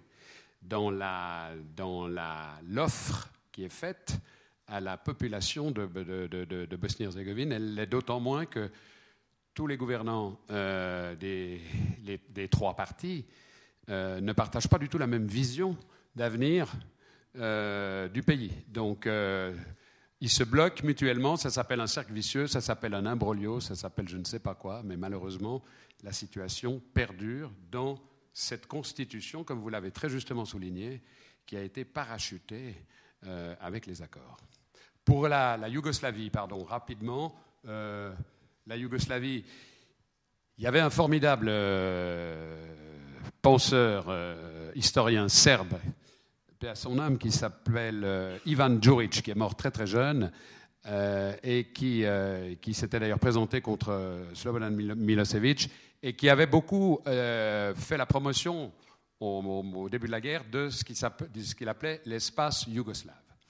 L'espace yougoslave, euh, ça n'est pas la reconstruction d'une Yougoslavie ou d'une Yougo-nostalgie fondée sur... Là, on est dans des, chimères, euh, compte tenu aussi des reconnaissances qui sont intervenues, des indépendances qui ont été acquises, et notamment dans le sang et les larmes. Euh, par contre, cet espace semble en tout cas avoir un certain nombre euh, d'éléments qui se développent euh, au niveau commercial, au niveau de la culture, on l'a souligné tout à l'heure, euh, et je pense qu'il y a là des potentialités énormes pour, disons, passer par-dessus le problème du passeport et de la frontière, qui bloque énormément d'initiatives arriver euh, à une entité nouvelle qui s'appellerait la Grande Yougoslavie, ça, écoutez, je pense qu'il euh, faut toujours euh, avoir une part de rêve, mais pour ceux en tout cas qui, en rêvent, je crois simplement que l'accession graduelle, c'est le processus qui a été décidé par Bruxelles et c'est celui qui, va continuer. D'autres questions ici, elles sont nombreuses. Bonjour, une question pour Monsieur Hazan euh, sur la lutte contre l'impunité. Euh, bon, il y a eu bien sûr le tribunal sur l'ex-Yougoslavie. Maintenant, il y a eu dans différentes euh, parties de l'ex-Yougoslavie des tribunaux mixtes ou des tribunaux nationaux visant à traiter les cas de, poursuivre les auteurs de crimes internationaux. Est-ce que vous avez l'impression que ces tribunaux fonctionnent bien? Est-ce que vous avez aussi l'impression que les gens sentent euh, qu'il, a, que, les auteurs ont été poursuivis et qu'il n'y a pas eu d'impunité? Je n'ai pas. Merci pour votre question. Je n'ai pas une vision globale. Euh, je peux vous. je me suis rendu il y a 2-3 ans en, Bosnie-Herzégovine et j'étais frappé par, euh, par deux choses. La première, donc simplement peut-être euh, euh, essayons de distinguer les choses. Donc au niveau international, il y a le tribunal pénal international pour l'ex-Yougoslavie.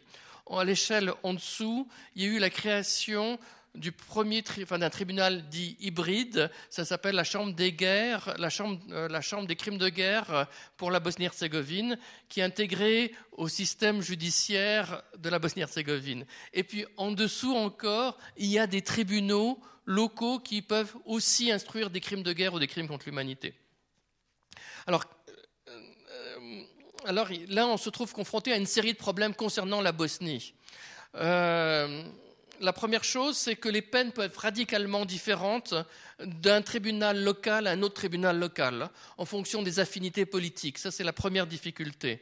La deuxième difficulté, c'est que, je, vous donne un exemple simple, euh, qui était, pour moi qui était terriblement éloquent, c'est que j'ai assisté au jugement de cinq personnes qui avaient été des exécuteurs de bas niveau à Srebrenica.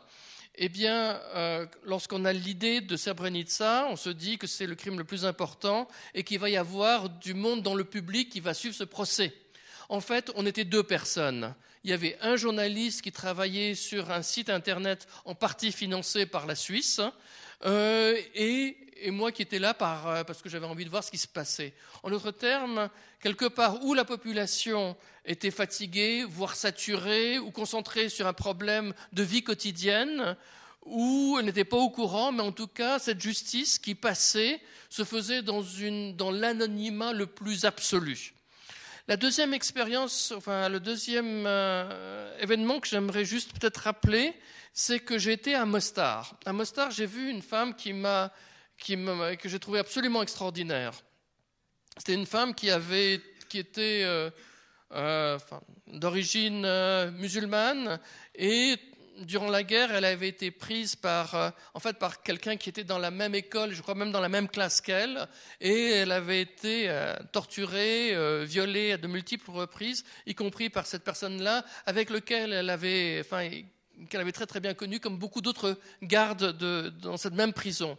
Aussitôt qu'elle a été libérée, elle a fondé une première association de femmes auxquelles plus de 300 femmes finalement ont, eu le, courage d'appartenir. Et elle a lancé un processus de, disons, elle a porté plainte, ce qui est extraordinairement difficile, tout en vivant toujours à Mostar, à 50 mètres du lieu où elle était détenue, où elle été torturée, et à quelques 100 ou 200 ou 300 mètres de certains de ses geôliers, pour vous dire, et ils vivent tous toujours dans cette proximité immédiate. Euh, finalement, elle a fondé une petite association euh, euh, avec un salon de coiffure et un endroit où on prend le café. Et, elle m'expliquait que c'était aussi pour donner du et un endroit pour discuter, c'était donner pour du courage à ces femmes qui avaient tellement été maltraitées. Et l'idée de se faire belle, de partager le café, était un moment très important. Et en même temps, donc, elles ont voulu, toutes ces femmes, elles en particulier, et de manière non anonyme, donc complètement, euh, euh, parce qu'on peut toujours témoigner de manière anonyme, euh, attaquer les, les, personnes qui l'avaient tellement torturée. Après énormément de difficultés, des menaces, sa vie a été menacée, on a mis le feu à son local, etc., etc., elle a obtenu satisfaction. Et finalement, la personne, et c'était le seul crime euh, les seuls auteurs de crimes de la partie croate pour crimes sexuels qui ont jamais été condamnés, c'était ce cas-là. Et puis, euh, elle pensait avoir euh, satisfaction et en même temps, elle se disait, mais peut-être ils ont finalement, les gens qui dominent aujourd'hui cette partie de Mostar sont tous les amis des, des tortionnaires. Et peut-être très, très rapidement, ils seront libérés. Et effectivement, quelques mois plus tard, ils ont été libérés. Alors, ce qui était formidablement intéressant en parlant à cette femme, c'est qu'elle avait un double regard. D'un côté, elle disait euh, Quand je passe près de la prison où j'étais et du camp où j'ai été aussi enfermée, et je pense à tous ceux qui sont morts, je suis très fière d'avoir fait ce que j'ai fait, et j'ai l'impression que je l'ai fait pour ceux qui ne sont plus là, et aussi pour ma dignité de personne. Et en même temps, elle disait, parfois le prix est très très lourd. Et tous les jours, qu'on m'insulte, qu'on insulte mes enfants, c'est très très lourd. Donc euh, voilà, c'est cette situation totalement, euh, comment dirais-je, faite de, difficultés quotidiennes, d'épuisement psychologique et en même temps d'obstination de dire il fallait le faire. Et j'ai trouvé que c'était très très fin et très très juste ce qu'elle disait à la fois cette justice qui n'en est, est, si peu une, mais qui quand même donne un minimum, et vraiment un minimum. Question ici. Oui, bonsoir et merci pour la conférence. Je vais régulièrement en Bosnie-Herzégovine et il y a quelque chose qui me frappe, c'est la radicalisation de la Bosnie. Au début, je trouvais un peuple assez, assez mou au niveau de la religion, comme au, comme Kosovo. Maintenant, euh, je me pose la question, comment concilier la culture avec ce mouvement, euh, je dirais presque radical? Quand on voit que le musée de Sarajevo s'est rouvert euh, il y a quelques mois et que le gouvernement s'est tout simplement abstenu de payer ses employés. Ils ont travaillé pendant des années, j'en connais beaucoup là dans le musée, et ils ont attendu qu'ils quittent. Après, on a mis des grandes bandes orange et blanches, le musée est fermé. Et, il y a ce côté culturel, c'est là que je voulais en venir. Il y a, y a le centre culturel d'André Malraux, et je me demandais encore s'il était là. Et, c'est vrai qu'il n'y a que la culture qui pourrait euh, aider ce peuple à côté de la, des finances, bien sûr. Mais là, moi, je vois un grand problème des mosquées qui, qui poussent comme des champignons. Et, là, j'aurais voulu euh, que vous me... Vous avez peut-être des connaissances là-haut qui, qui dirigent. Comment vous voyez le problème religieux et le côté culturel, parce qu'ils ne vont pas ensemble Merci de votre réponse. Oh, très rapidement, moi je ne suis pas au quotidien et peut-être de manière moins, beaucoup moins précise que, Jean-François. Euh, depuis très longtemps, depuis la fin de la guerre finalement, l'Arabie saoudite a financé la construction d'énormément de, mosquées qui sont effectivement en train de pousser énormément sur tout le territoire.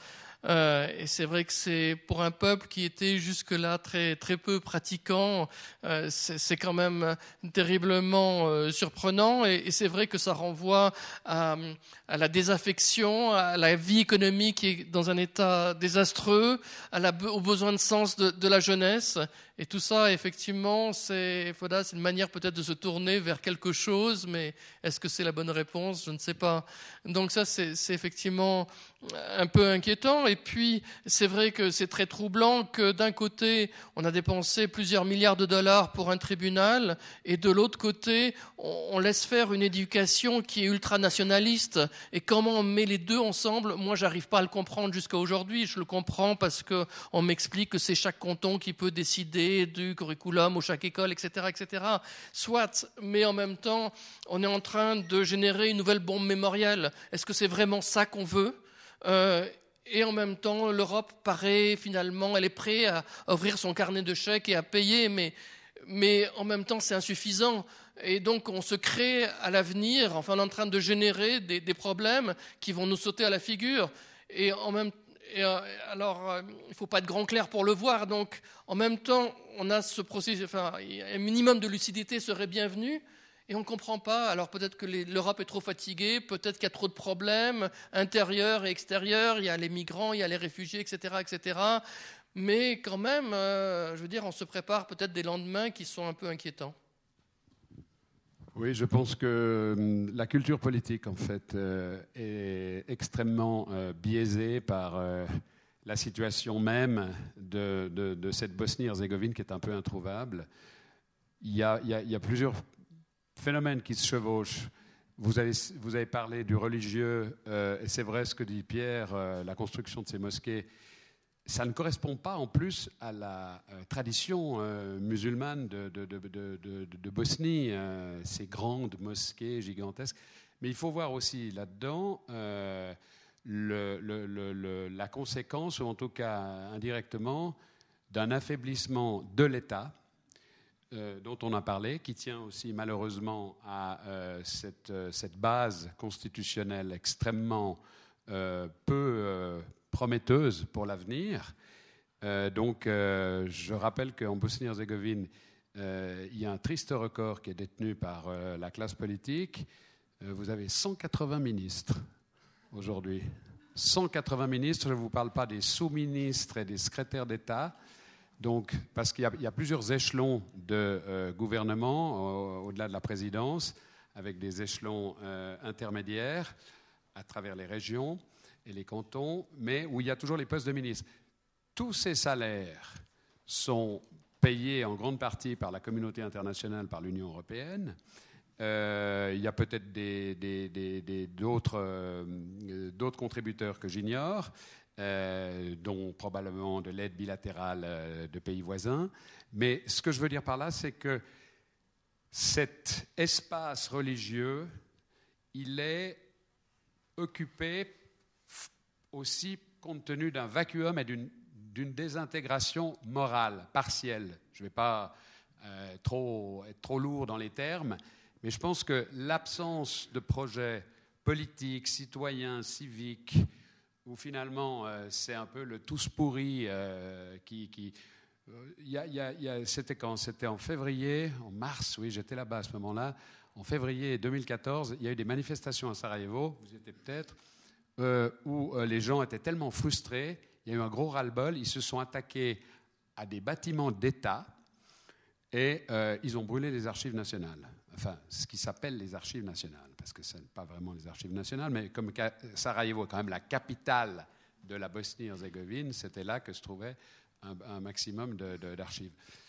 Et ça, dénote aussi cette, euh, frustration profonde qui peut déboucher sur euh, du, euh, je sais pas, des, des, recherches de, protection dans le cadre de paroisses, de, du religieux, d'imams, de, de, je ne sais quoi.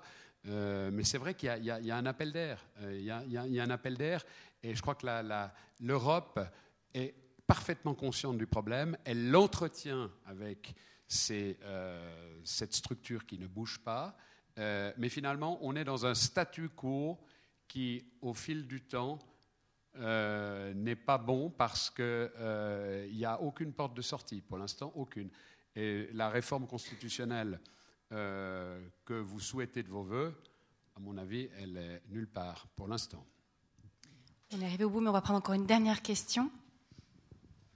Ce qui me surprend à vous entendre, c'est qu'on voit qu'il y a une ségrégation ethnique très forte, une relecture de l'histoire qui devient une histoire très courte, alors même que de nombreux témoignages que j'avais lus sur euh, cette période parlaient aussi de résistance et de mouvements de personnes qui avaient pendant un certain temps, hein, on voyait la difficulté, mais pendant un certain temps résisté à cette volonté de séparer euh, ces ethnies. Et puis, euh, je voulais savoir, est-ce qu'aujourd'hui, 20 ans après le conflit, comme on l'a vu dans d'autres régions du monde, il y a une jeunesse qui aurait envie un peu de revoir l'histoire plus longue, qui permet peut-être de réunir de retrouver une culture commune euh, qu'on a évoquée et qui permettrait peut-être de dépasser euh, cette vision nationaliste qu'on voit aujourd'hui. Euh, peut-être une anecdote pour, pour, pour commencer. Il y a quelques années, il y a une ONG allemande qui essayait de réfléchir à Mostar à une figure qui pouvait rassembler les jeunes des deux, des deux, des deux côtés. En plus, parce qu'il y a, en plus, il y a la rivière euh, qui, sépare la ville en euh, la, left bank et la right bank. Et, euh, finalement, il s'était mis la seule image commune, c'était celle de Bruce Lee. Et, donc, il y a une à travers le kung-fu, il y avait cette idée que les jeunes de tous les côtés pouvaient, en même temps, c'était un, étrange symbole, celui d'un art martial. Donc il y a, donc une, statue de Bruce Lee qui a été faite, qui a été inaugurée et qui a disparu très, très, rapidement. Donc euh, oui, il y a quand même un, il y a un certain nombre d'initiatives, euh, Dieu merci, qui, qui, existent. Là, on a beaucoup mis l'accent sur, euh, sur le politique, dans ce qu'il y a d'étatique. à côté de ça, il y a la société civile qui bouge. Il y a le centre, j'ai pas répondu sur le centre André Malraux, qui mm, aujourd'hui existe toujours, qui a été créé pendant la guerre, mais qui existe toujours, mais qui a été aujourd'hui, qui est devenu euh, qui appartient à l'ambassade de France, en fait, qui est géré par l'ambassade de France. Donc il a perdu un peu la flamme qui, qui l'animait euh, durant les années précédentes. Et euh, il y a, d'autres initiatives qu'on pourrait mentionner. Donc tout ça existe, mais tout ça survient aussi. Bon, il y a des festivals, il y a la création, par exemple, on a des amis à nous notamment qui sont impliqués à travers la Warm Foundation. Donc ça existe tout ça. malheureusement, à la fois, il y a cette sorte d'anémie qui est liée à la vie économique et l'absence de l'idée de no future pour les jeunes, et de l'autre côté, effectivement, cette, cette, vie économique qui est, qui, est tellement, qui est tellement lourde. Donc tout ça, effectivement, dessine une constellation, euh, malgré tout, assez, assez compliquée pour ces jeunes qui rêvent d'autre chose et qui rêvent d'un véritable avenir et qui voient face à eux une classe politique qui est totalement, qui a fait faillite, et même au-delà de la faillite, et, euh, euh, et en même temps pas, d'avenir véritablement dans leur pays, si ce n'est de faire une file devant un consulat pour, euh, partir ailleurs. Donc, je ne sais pas. Oui, simplement, euh, ces festivals, c'est très important. effectivement, c'est des moyens de, dépasser complètement la, partition, les, les, clans. le festival Exit, par exemple, qui a été créé il y a plus d'une dizaine d'années en Voivodine, quelque chose d'extraordinaire qui rassemble euh, des gens du théâtre, du cinéma, de la musique, de toutes les composantes de l'ex-Yougoslavie. Euh, très très dynamique, avec euh, aussi des vedettes internationales qui viennent aussi. C'est un des festivals les plus courus de l'été en Europe, qui a donné lieu par une espèce de fécondation à Belgrade du centre Mixer, qui est aussi un centre culturel extrêmement dynamique euh, qui travaille en cheville avec Zagreb, avec Sarajevo, avec des designers, avec les beaux-arts des différentes capitales. Il y a quand même pas mal de choses là qui se passent, qui n'ont peut-être pas la portée politique d'une réforme constitutionnelle, mais qui marquent des points, en tout cas sur le, sur le plan de la coexistence créative euh, au quotidien à travers beaucoup de projets. Merci beaucoup à, Pierre Azan et Jean-François Berger de nous avoir euh, permis d'être un peu plus en phase et au courant de, ce qui se passe là-bas. Il y aurait encore beaucoup, beaucoup de choses à discuter. Je suis presque frustrée qu'on doive s'arrêter là. En tout cas, je vous remercie infiniment. Et puis, euh, j'aimerais d'une part garder un peu ces accents positifs hein, par rapport à cette jeunesse qui se mobilise ou ces gens, ces citoyens qui se mobilisent pour recréer une culture commune. Mais j'ai envie de, terminer aussi en pensant justement à la conférence de Jean-Marie Etter en disant bah, ces questions d'historiographie hein, qui sont fondamentales, brûlantes, urgentes pour ces, pays-là. Euh, n'oublions pas que l'histoire n'est jamais quelque chose qui, est, posé dans un livre, mais quelque chose qui se construit à travers le regard, euh, non pas, entièrement subjectif, mais à travers le regard d'êtres humains qui sont des historiens. Et attention à l'instrumentalisation qui peut être faite aussi chez nous. On sait qu'il y a des mouvements d'extrême droite qui tentent d'expurger l'histoire suisse telle qu'on l'enseigne aujourd'hui, c'est-à-dire avec ses travers aussi, évidemment, pour essayer de garder une pureté de l'histoire et d'en faire quelque chose euh, mensonger. Et je me souviens quand on avait eu accueilli Dominique Dirlewanger qui venait nous parler d'histoire alors avec un regard très euh, économique, une lecture très économique qui était très intéressante, notamment sur le pacte de 1291. Et j'avais reçu des mails à l'époque de quelqu'un qui s'insurgeait contre euh, cette appropriation par la gauche de l'écriture de l'histoire et qui voulait réécrire l'histoire suisse. Et je croyais sentir un petit peu où il se situait euh, politiquement aussi. Voilà. Merci à vous pour ces mises en garde aussi pour nous. Et puis bien sûr, si vous souhaitez prolonger les discussions, le bar est ouvert à côté. Merci de votre participation et merci infiniment encore à Pierre Azan, Jean-François Berger.